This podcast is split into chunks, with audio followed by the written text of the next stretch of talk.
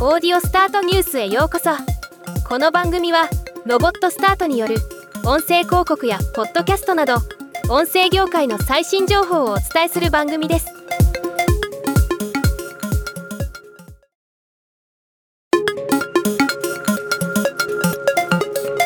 今回のニュースは以上です。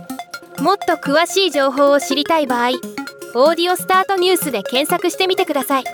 ではまたお会いしましょう。